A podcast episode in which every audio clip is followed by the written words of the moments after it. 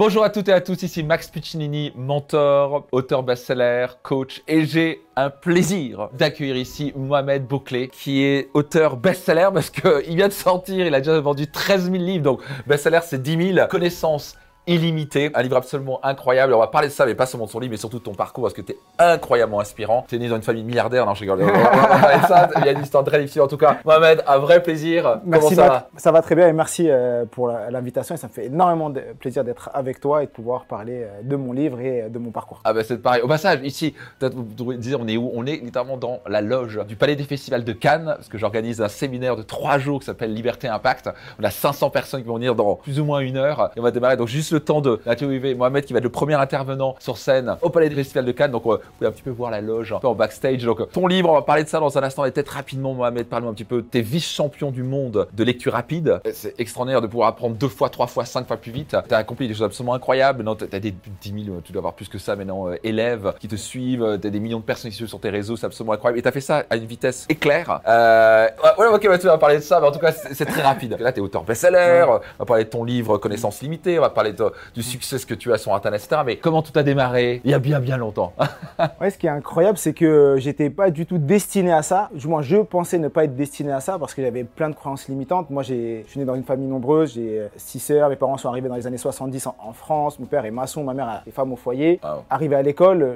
de très grosses difficultés. J'ai redoublé le CP. Je devais aller en SECPA parce que j'étais tellement euh, nul d'après les enseignants et que pour eux, je pouvais plus rester en classe parce que je faisais plus de mal au reste de la classe que parce que j'avançais pas assez vite. Ah, T'es vraiment le dernier de la classe. Il était le dernier de la classe et on- donc on a convoqué mon père pour lui dire Monsieur Boclet, votre fils, faut qu'il aille en perfectionnement, on sait pas. T'as 9 ans, on dit l'école c'est pas fait pour toi. En dans SECPA. voilà, va en SECPA. Et on se rappelle de l'image que les gens avaient de la SECPA. clair. C'était euh, le nul. voilà, t'es euh, voilà, c'était fini, euh, c'est pas fait pour toi. Mon père a refusé. En refusant, il y a quelque chose qui s'est passé et c'est à ce moment-là qu'on a détecté ma dyslexie et Ah. on a détecté également que j'étais j'avais de la dysorthographie. Et c'est quoi la, la dysorthographie? Orthographie, dyslexie, c'est difficulté de lecture, donc euh, on confond les lettres. Dysorthographie, c'est la même chose, mais dans l'écriture. Donc difficulté Ah. à écrire, la personnes qui font énormément de fautes d'orthographe, mais ils confondent les lettres. Et donc moi, quand j'écrivais, j'avais pas l'impression que je faisais des fautes. Et aujourd'hui, je en fais encore. C'est-à-dire que même dans mes posts, je me relis dix fois, mais moi, je vois les trucs comme si c'était bien écrit. Mais non, je me bats, j'arrive à avoir mon bac, et là, je fais un- une année où je fais plein de petits boulots. Je travaille euh, à DHL la nuit, je fais plein de petits boulots parce que je savais pas quoi faire de ma vie. Et là, je reprends les études parce que j'en pouvais plus. Je pouvais Ouais. plus euh, travailler comme ça de 2h à 4h du matin, porter des colis. Et j'ai énormément de respect pour les gens qui font ce type de métier parce que je me dis que moi, je pouvais pas le faire. Ouais. Et ensuite, après ça, te la fais courte parce que sinon, je vais.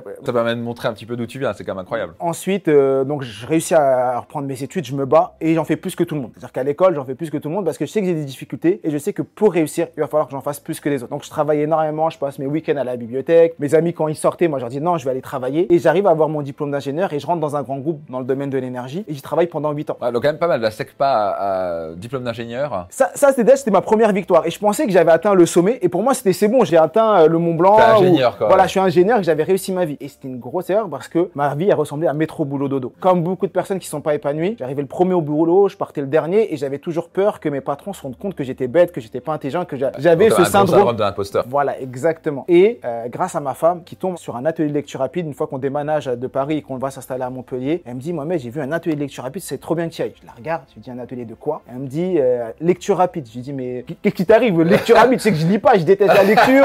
La dernière fois que j'ai lu un livre, c'était pour le bac de français. Moi, je vais pas aller dans un atelier pour prendre un livre et le lire. Elle me dit je te jure, ça doit être bien. Le gars, il est inspirant, vas-y. Et j'y vais. Et là, incroyable. Ça a changé ma vie parce que en arrivant Pourquoi ça a là-bas, changé ta vie Je suis curieux. Que C'est quoi tu- Certains disent waouh la lecture rapide, d'autres bah, ça sert à quoi Et- C'est en dehors de la lecture rapide, parce que la lecture rapide, c'est un outil, mais c'est en arrivant dans cette salle, je suis arrivé dans une salle où il y avait une énergie incroyable, des personnes inspirantes, des personnes qui me disaient, Mohamed, tu seras capable de lire ce que tu veux et d'apprendre. Tu seras capable de faire des choses incroyables et surtout, tu seras capable d'utiliser ton cerveau. La lecture rapide, c'est un outil. Donc d'un coup, ça a développé la croyance que tu es capable de quelque chose. Voilà. Se passer l'état d'esprit fixé à l'état d'esprit de croissance. Je suis capable de, je peux tout apprendre. Exactement. Et j'ai compris que je pouvais réussir et que j'étais pas bête, j'avais juste pas les bons outils. Et c'est à ce moment-là que je me suis énormément formé. Là, à cette époque, on était en février 2000.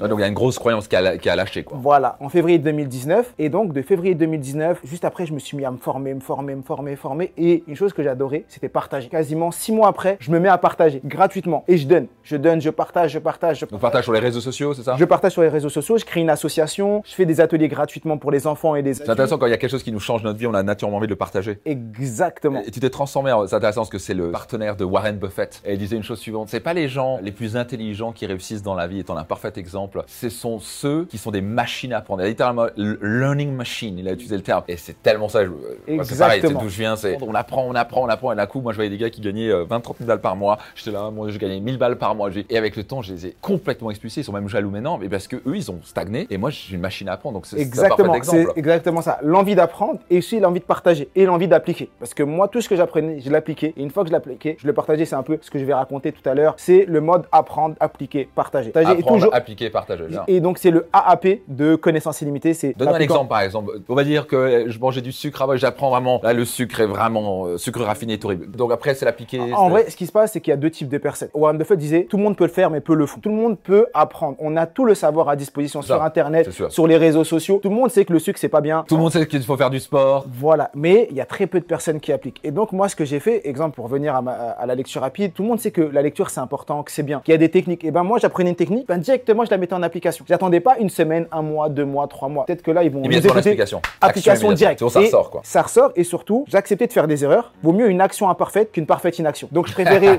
faire un peu mal et progresser, améliorer. Si on prend mes premières formations, mes premières vidéos, une catastrophe. Avec le recul. À l'époque, je trouvais que c'était bien. C'est une Ah, moi, je crois que c'était pas bien dès le début.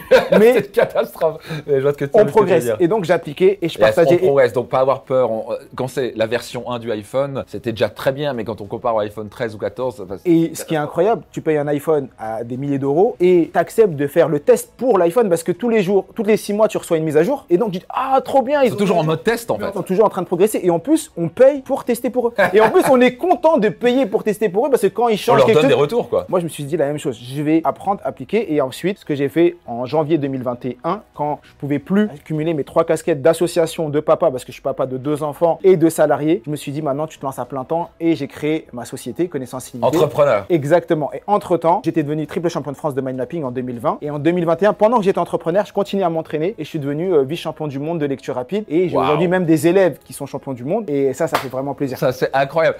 J'espère que ça vous aide. Est-ce que ça vous aide? Laissez dans les commentaires maintenant, Et si vous n'êtes pas encore abonné, faites-le, partagez-le tout autour de vous. Qui a besoin d'entendre parler de cet épisode ou de suivre ce podcast-là Soyez certain de le partager tout autour de vous. Je vous souhaite une merveilleuse journée et rendez-vous dans un prochain épisode de mon podcast Leader. C'était Max Puccinini.